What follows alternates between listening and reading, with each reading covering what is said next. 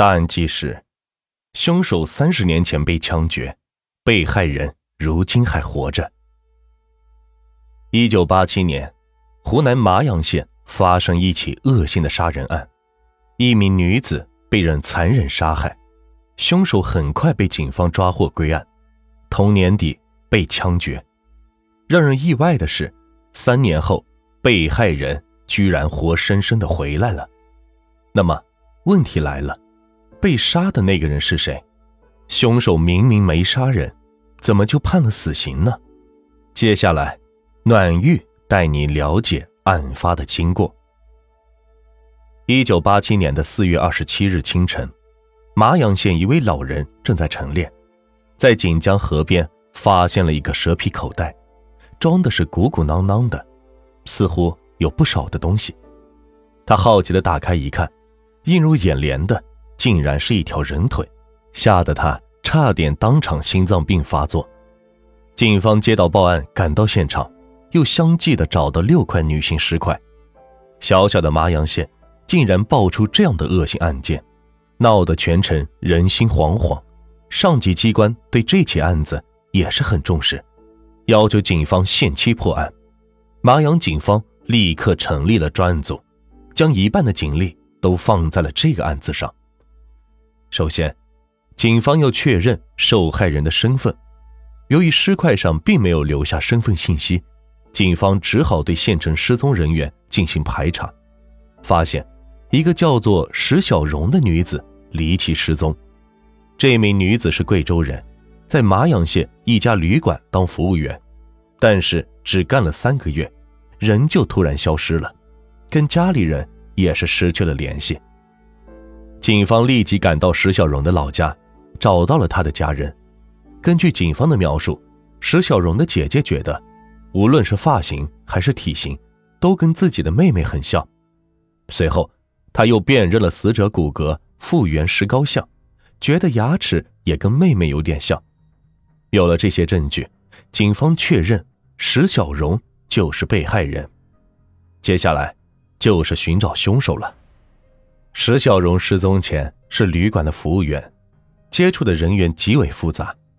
警方根据肢解尸体的手法极为专业这一特征，集中调查医生和屠夫这两类人。很快，一个名叫滕新善的男子进入了警方视野。他不仅是屠夫，还曾在石小荣工作的旅馆内嫖过娼。一九八七年十二月六日，滕新善被警方带走。但他坚决不承认自己杀了人，警方只好用了点手段。几个月后，滕新善终于认罪，伤痕累累的回到了监室，和他住在一个监室的陈公良安慰道：“没事的，政府绝不会冤枉一个好人的。”听到这话，滕新善是仰天大哭：“你是赌博罪，关几天就出去了，我这个罪是要掉脑袋的。”我还有老婆孩子呀！就这样，滕新善被确定为杀人凶手，判了死刑。专案组高兴的摆了两桌庆功宴，祝贺为民除了一大害。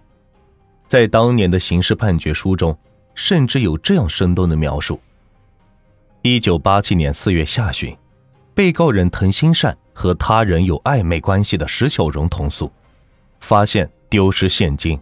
怀疑是石小荣盗走，便追赶至马兰洲，将石抓获。石小荣挣扎呼救，被活活捂死。而后，被告用斧头和小刀等工具将石小荣肢解，抛入锦江河，毁尸灭迹。第一，据办案人员说，石小荣是被捂死的，但受害者的尸检报告却显示，死者系遭钝器击打。死于颧骨骨折。第二，滕新善交代的作案工具，经过法医鉴定，最后得出结论：提取的可疑斑迹未见人血。